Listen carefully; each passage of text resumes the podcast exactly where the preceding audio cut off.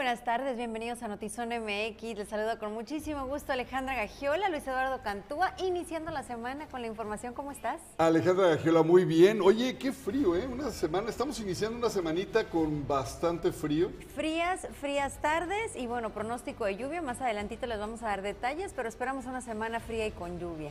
Así es, y a nombre de, un gran equipo detrás de cámaras también, y hoy que le damos la bienvenida a un nuevo integrante, una nueva integrante del equipo de Notizón MX, se integra con nosotros y le damos una cálida y cordial bienvenida a Keila Bustos como nuestra nueva compañera y jefa de información.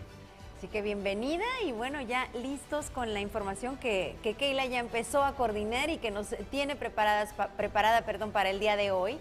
Y es que hay mucha expectativa en el tema de seguridad y sobre todo en los recientes nombramientos que ha hecho la gobernadora Marina del Pilar. La verdad es que las corporaciones cambian de nombre, cambian de siglas y la realidad es que lo único que espera la ciudadanía son resultados. Hoy, precisamente, el equipo de Notizona MX ayuda a la tarea de conocer la expectativa que tienen los líderes empresariales en torno a la nueva Secretaría de Seguridad Ciudadana.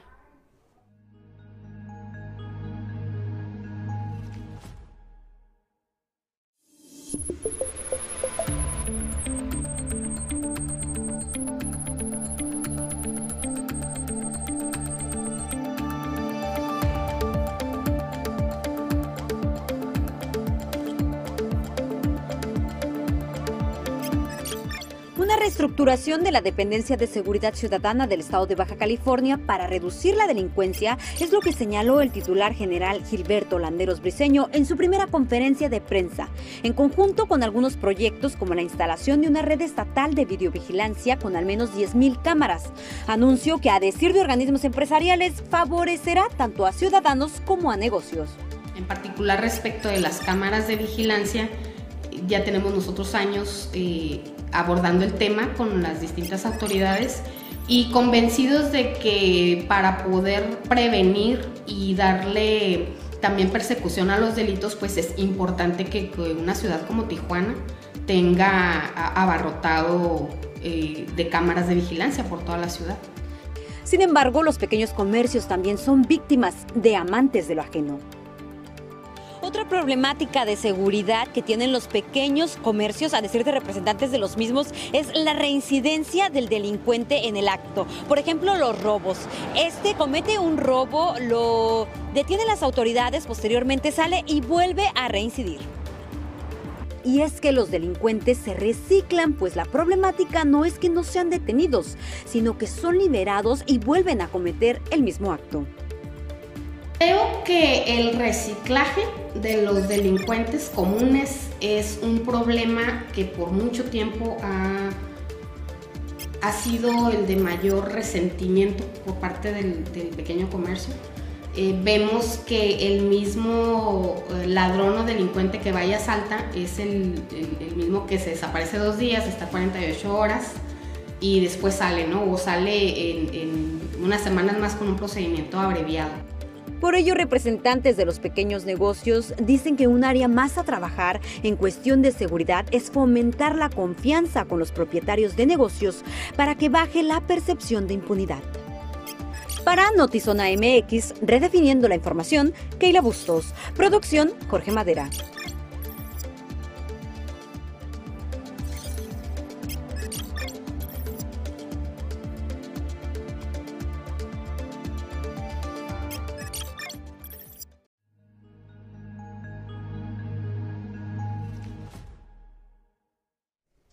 Pues ya se llamó Policía Estatal Preventiva, ahora se llama Seguridad Ciudadana. Eh, los nombres han sido infinitos. Si nos vamos también a las federales, pues era PGR, ahora es Fiscalía General eh, de la República y también hay Fiscalía General del Estado, pero en realidad no es que no vemos que cambie mucho cuando cambian los nombres. De ahí la expectativa ciudadana en torno a esta nueva corporación. Aunque no le quieran poner eh, seguridad del bienestar y cosas así, porque ya de plano, ¿verdad? Este, le cambiaron el color a las patrullas.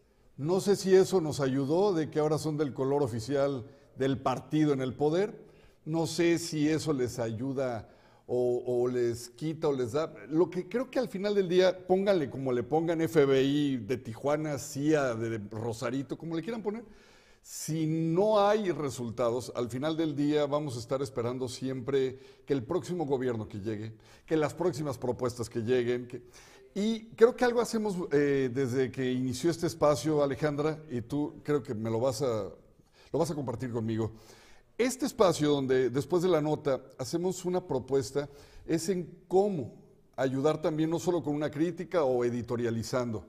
Creo que lo que vamos o lo que intentamos hacer aquí es ver desde este, desde este palestre, ver cómo podemos aportar en algo.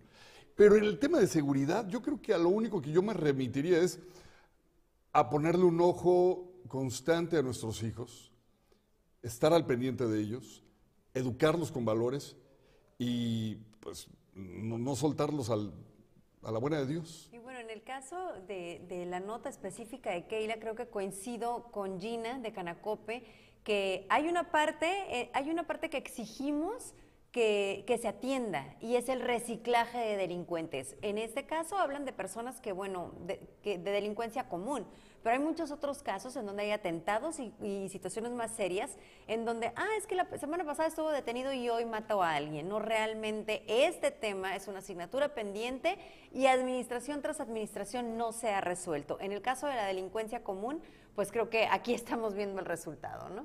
Lo que yo veo también ahí es que eh, nosotros eh, buscamos resultados por parte de jueces, de que se abran procesos de manera correcta.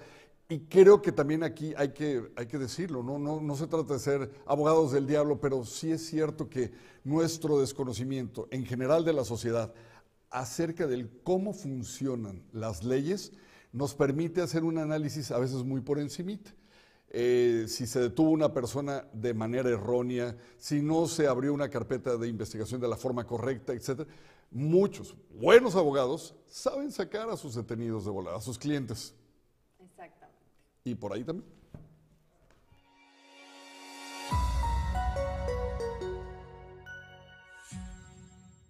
Yo insisto mucho en esto, lo he hecho cuando he sido víctima de la delincuencia y, y a la propuesta que tú haces yo sumo el denunciar. Eh, insisto en que mientras no denunciemos son delitos que para la autoridad no existen, que no hay nada que hacer, porque cuando llegamos a cuestionarlos sobre ellos y cuando hablamos de la delincuencia y cuando hablamos de, todo de todos estos robos, nos dicen, aquí está el número de, de denuncias. Y esa es la realidad para la autoridad. Y te dicen, hay dos, hay tres o no existe. Y eso es porque como ciudadanos estamos tan hartos eh, la desesperanza ya no nos permite tomarnos la molestia de ir, de acudir, de, presentar la denuncia con todo lo que sabemos que eso implica y en la gran mayoría de los casos sin un resultado. Pero creo que también desde este lado hay algo que tenemos que hacer y es eso, la cultura de la denuncia. Creo que me voy a ver muy mal, Alejandra, porque en ese sentido yo creo que a las autoridades en general y principalmente a los diputados les ha faltado legislar en de alguna forma en esta materia de cómo facilitar el acceso de los ciudadanos que son agredidos de alguna forma violentados en sus derechos, de cómo poder hacer denuncias muchísimo más fácil y de manera segura. Sí, total y absolutamente. Hace poco presentamos una nota de víctimas de eh, violencia doméstica. Era increíble, escuchabas la parte de la autoridad y claro, tenían un procedimiento y tienen que regresar y es así es como son las cosas, pero bueno, estas mujeres que encima de, haber sido víctimas, eh, pues trabajaban y tenían que regresar.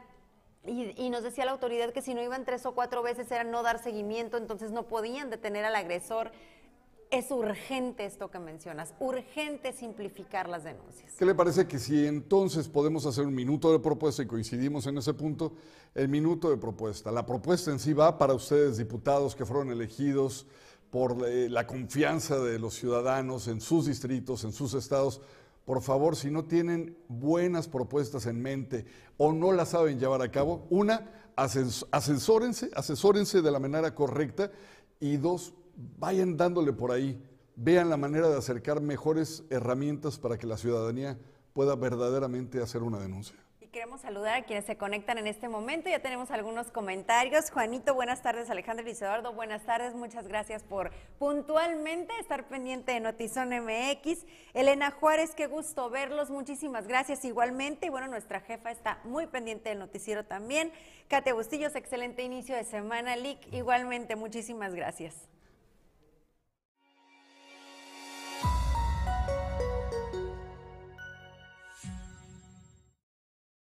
De ARNM de COVID-19 de Pfizer proporciona una capa adicional de protección contra la reinfección para las personas que se han infectado previamente con COVID, así como una mayor durabilidad inmunológica con el tiempo, según dos estudios publicados de miércoles de New England Journal of Medicine. Y el Instituto de Salud para el Bienestar, no el bienestar del que hablaba hace ratito Luis Eduardo, pero sí una dependencia federal, no acreditó la entrega de 1.050.000 mascarillas KN95 con un costo de 40.5 millones de pesos. Tampoco entregó documentación que comprobara la recepción y distribución de 2.250 ventiladores por los que se pagaron 1.600 millones de pesos. Y el Instituto Mexicano del Seguro Social anunció que la herramienta digital eh, Permisos COVID-19 3.0 llega a su conclusión el próximo martes, es decir, mañana ante la disminución de contagios de la enfermedad y en las solicitudes de incapacidad temporal para el trabajo.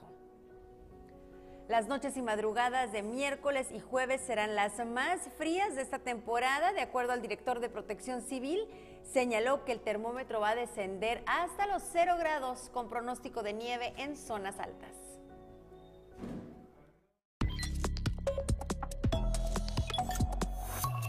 Si usted nos ha acompañado en los últimos días, en las últimas semanas, eh, habrá escuchado hablar del caso de Camila. Bueno, pues esta pequeña que se encontraba en teoría desaparecida, hoy da un giro que seguramente nos regresa un poquito la calma, pero eh, jurídicamente hablando le da otro tono y lo hace todavía más interesante de seguir porque ahora es el papá quien da las declaraciones frente a la cámara. Ve usted lo que dice.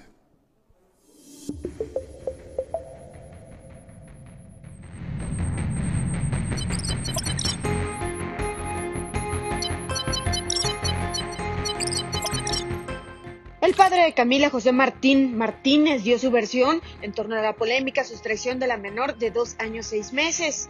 En entrevista con los medios de comunicación señaló que Camila se encuentra en buen estado de salud y bajo su cuidado y no revelará su paradero por razones de seguridad, pues dijo que es perseguido y acosado por la Fiscalía General del Estado y por el gobierno de Marina del Pilar Ávila Olmeda.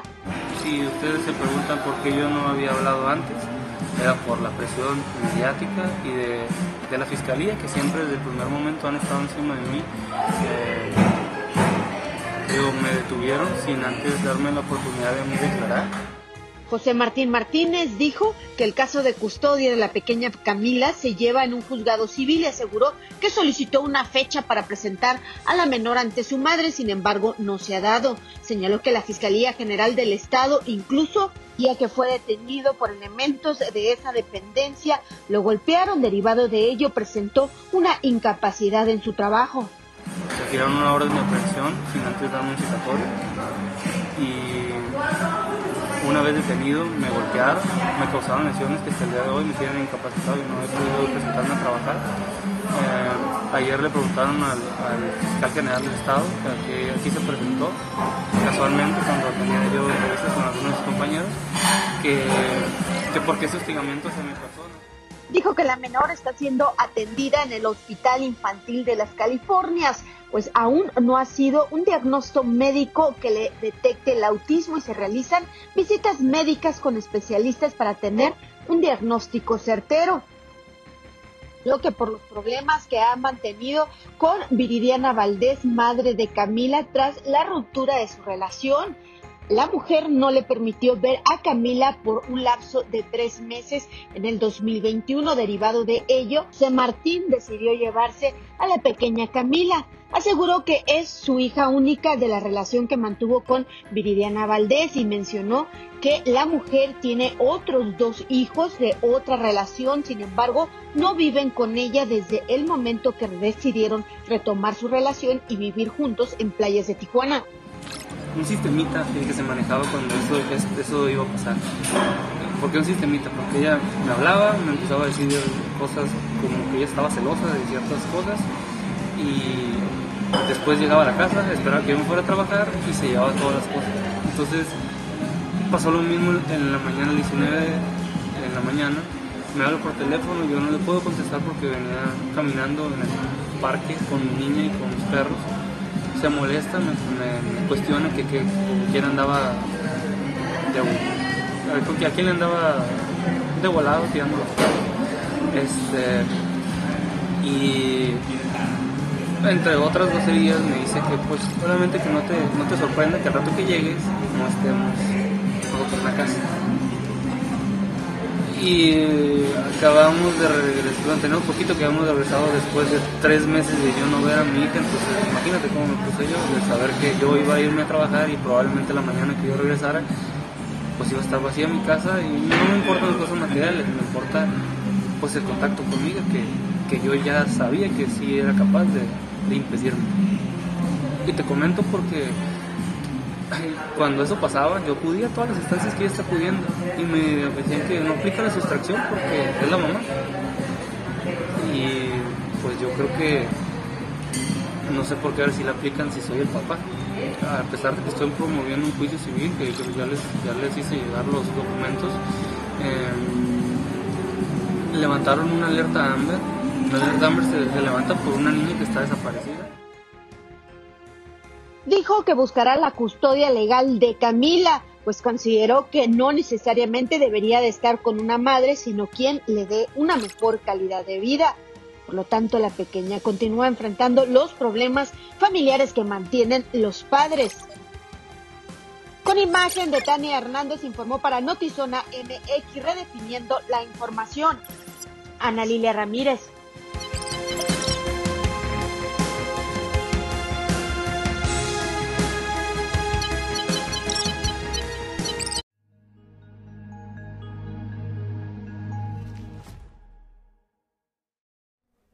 Domésticos en donde definitivamente pues solo le corresponde a quienes viven en ese hogar tomar las decisiones. Creo que eso es lo, lo único en lo que como sociedad sí nos involucramos y si es, hubiéramos esperado conocer que la niña no estaba desaparecida, Claro. era precisamente por la emisión de la alerta Amber. Porque ahí creo que como, como sociedad... eh, creo que sí somos muy solidarios. Inmediatamente eh, el apoyo que podamos dar, ya sea eh, re- reposteando en redes sociales, buscando, creo que es algo que a cualquier padre de familia le mueve, que nadie quisiera estar en esa posición y ahí sí nos solidarizamos. Entonces a mí me llama mucho la atención que este muchacho haya sido detenido y que una vez que lo liberan, pues no se le aclara a la ciudadanía que estaba Claro. buscando a la niña, que ya no estaba desaparecida o que nunca estuvo en realidad desaparecida. Me llamó muchísimo la atención esto que acabas de comentar y creo que sí es necesario que volvamos a hacer énfasis en ello. Como es posible, autoridades, que se tiene una respuesta, pero no se hace un comunicado de manera masiva para que por lo menos quien, como bien dijiste Alejandra, y, y retomo tus palabras, con la angustia de saber lo que podría sentir un padre de perder a su hijo, de no saber dónde se encuentra su pequeñita, pues nos empatizamos todos y hacemos lo que Alejandra dijo. Reposteamos en redes, abrimos bien los ojos, estamos al pendiente de estos reportajes. Pero oye, nos enteramos que la niña está con el papá y las autoridades nos sacan un comunicado. ¡Wow! Y por supuesto que qué bueno, ¿no? Qué bueno que no está desaparecida. Y eso lo decimos cada vez que encuentran una persona, una vez que te dicen estás salvo en casa, se acaban las preguntas. A nadie le interesa ni nos debería de interesar lo que sucede dentro de cada hogar. Una vez que sabemos que está salvo y que ya no hay nada que podamos hacer como ciudadanía Así o es. como sociedad, excelente. Aquí pues sigue estando este caso como muy extraño, no está muy claro, pero bueno, ahí están las declaraciones del papá. Y ojalá que no haya influyentismo y que las leyes puedan obrar de la manera justa, objetiva y correcta por el bien eh, principal, en este caso, la estabilidad de la niña, ¿no? Y que los papás también, si hay manera de que puedan, dicen, es mejor una pequeña batalla que una larga guerra, ¿no? Entonces, ojalá que puedan llegar a un acuerdo por el bien de la niña.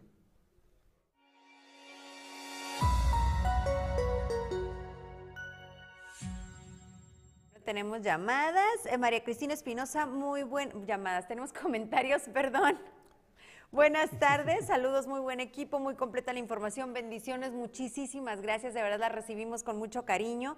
Juan Manuel dice que los diputados las propuestas las dejan al aire, obtienen el puesto y se olvidan de las propuestas, es más, se olvidan de todo.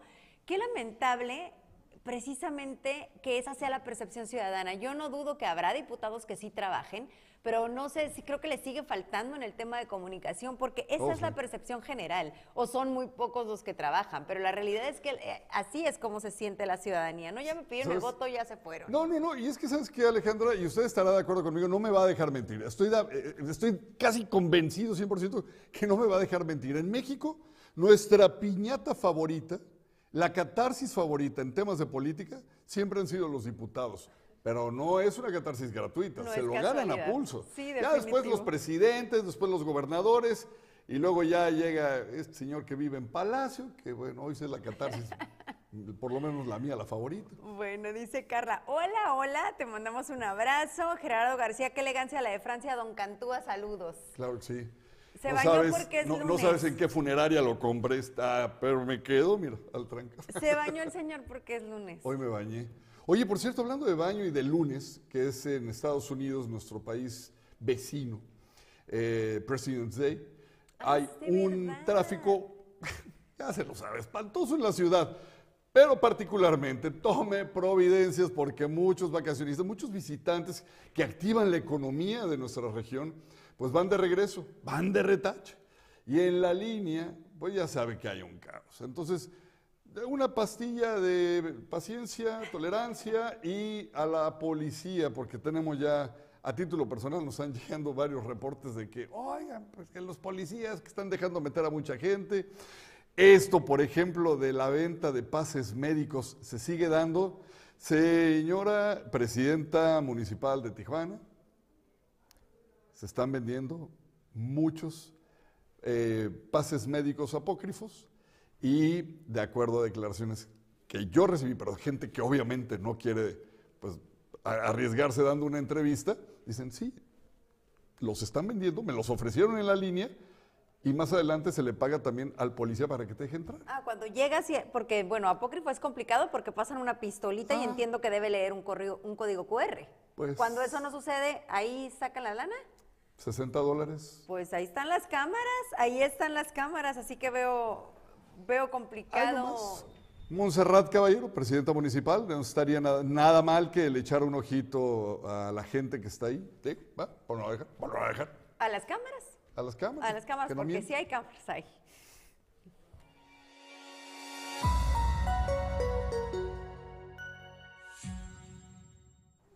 Bueno, y tenemos un reporte de que aparecieron dos de estas mantas que va a ver usted a continuación sobre el Boulevard Gustavo Díaz Ordaz, a unos metros de las 5 y 10 en dirección a zona centro, colgadas en un negocio aparentemente cerrado. En ambas había un mensaje en donde se señalaba una persona como distribuidora de pornografía e integrante de un grupo delictivo.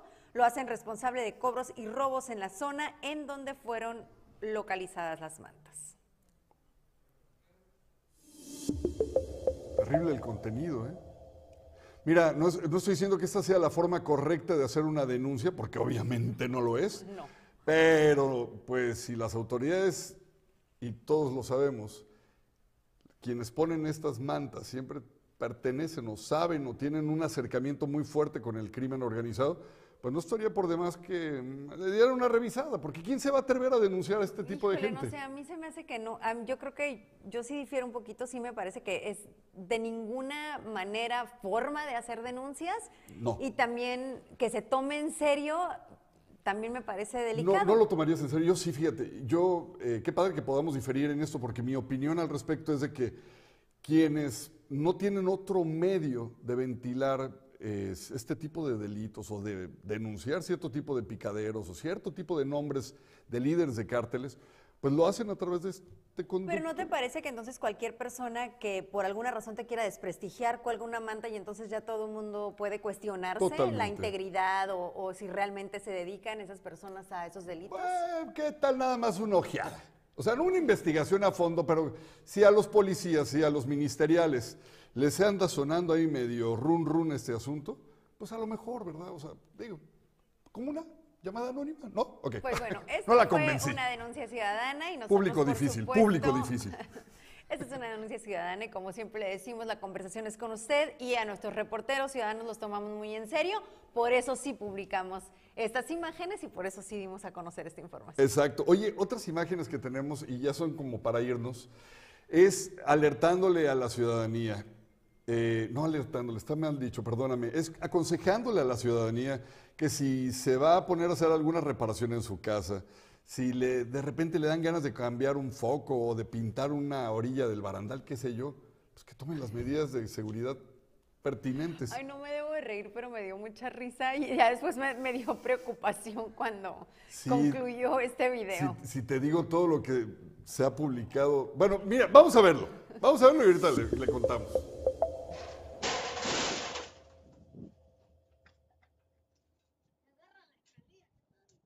¿La escalera? No, no, no, no, no. La A ver. señora, mira, si lo podemos volver a repetir, pero escuchen lo que ella dice. Eh, escuchen.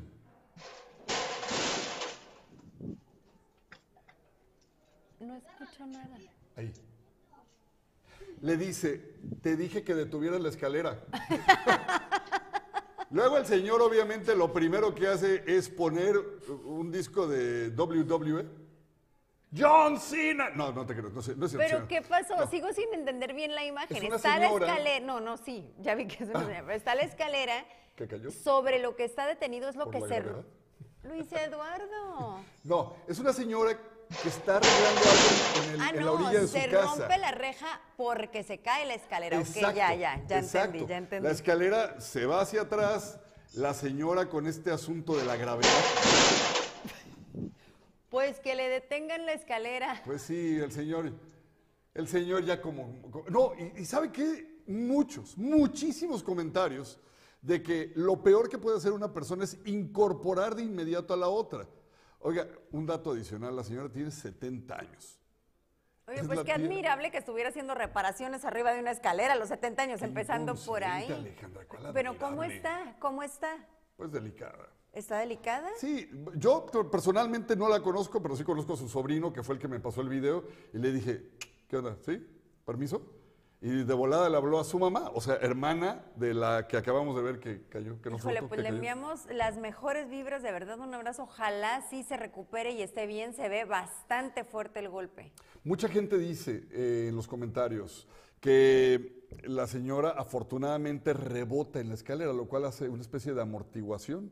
Es cierto, si tú ves cómo ella rebota. No tenemos en cámara. No, no es cierto, ya no lo pongas. Sí, de alguna manera la escalera sirve de como de soporte, Sí. por decirlo así, para que no se golpee directamente en el piso, ¿no? Sí, y bueno, pues obviamente eh, la señora, 70 años.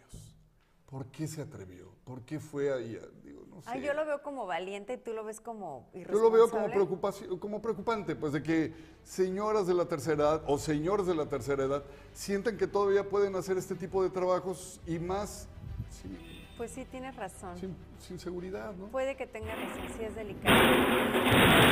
Cámara recomendable. Ay, no, no, no, qué fuerte. Bueno, tenemos comentarios, Luli Aparicio. Ay, muchas gracias por tu comentario, Luli. Te mando un abrazo. Muchísimas Yo lo voy a leer gracias. porque tú no te atreves por eh, humilde. Dice, qué bonita se ve Alejandra con el cabello así. 100% aplausos. ¿Cómo no? Muchas gracias. Y también dice que 80 dólares los pases médicos y se les paga en la caseta ¿Ves? al policía. ¿Qué dije. tal? Yo no había escuchado esto. ¿Qué te Bueno, pues aquí está la denuncia. ¿Y cómo está? Ay, ¿cómo está la escalera?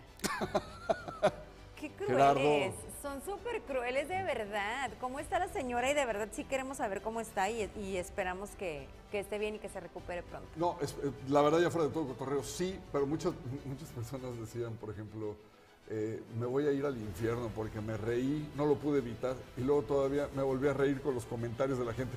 Es que había unos comentarios, te lo juro, fantásticos así de... Ya no lo puedo decir, perdón. No, qué así. insensibles de verdad. Ya nos vamos. Cuídese mucho, como ya le advertimos y como ya nos advirtió Protección Civil.